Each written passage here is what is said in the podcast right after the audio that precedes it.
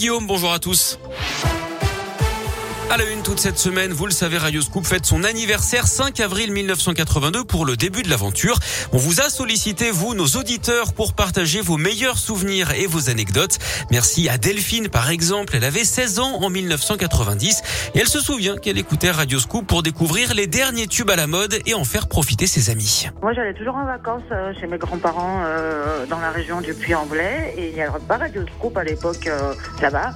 Du coup, j'ai été missionnée entre guillemets par mes amis de faire des cassettes avec les nouveautés qui passaient. J'ai un souvenir avec euh, Michael Jackson et Madonna particulièrement. Et je me souviens que j'avais un, vieux poste euh, cassette et qu'il fallait que je sois au taquet en fait pour pas qu'il y ait de jingle sur mes cassettes et que je fasse euh, une cassette un peu un peu normale. Du coup, ben, moi mes amis disaient, alors des fois ils m'appelaient sur fixe hein, parce qu'il n'y avait rien d'autre à l'époque. Ils disaient, est-ce que tu peux m'enregistrer cette chanson, cette chanson Et quand c'était la fin des vacances, je leur laissais la cassette jusqu'à que je revienne aux vacances prochaines avec de nouvelles musiques.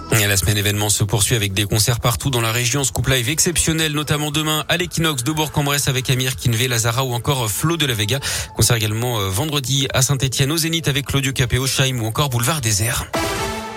Dans l'actu également, ce drame de la route, trois jeunes lyonnais ont perdu la vie dans un choc frontal sur une départementale du Vaucluse hier en fin d'après-midi d'après le Dauphiné libéré. Les victimes étaient âgées de 19 à 21 ans. Les conducteurs des deux véhicules qui se sont percutés ont également été blessés, dont l'un grièvement. D'après les premiers éléments, c'est un dépassement dangereux qui pourrait être en cause. Trois lyonnais dans le classement des milliardaires français 2022 de Forbes. Alain Mérieux, le patron du groupe pharmaceutique Biomérieux, se classe 16e. Fortune estimée à 6,7 milliards de dollars. Le propriétaire de Fiducial Christian Latouche est 33e. Il devance Norbert d'Entresangle, 37e avec une fortune estimée à 1,7 milliard de dollars.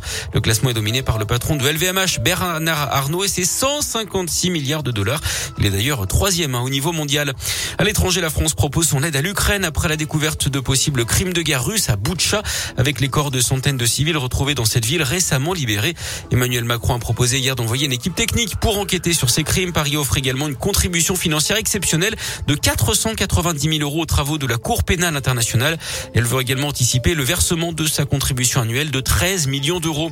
Une belle histoire dans la région. En Haute-Loire, une future maman a ressenti des contractions rapprochées chez elle à Saint-Étienne de Lugardès en Ardèche samedi, alors que son mari venait de partir au boulot. Heureusement, il travaille au service déneigement du département. Il est donc revenu avec son collègue un chasse-neige qui a ouvert la voie route de la maternité sur 65 km jusqu'au Puy-en-Velay.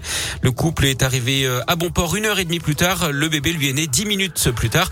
Tout ce petit monde se porte très bien d'après le progrès. Le foot, c'est bien parti pour les Anglais en Ligue des Champions. Victoire de Liverpool 3-1 au Benfica en quart de finale aller hier soir. Victoire également de Manchester City 1-0 contre l'Atlético Madrid.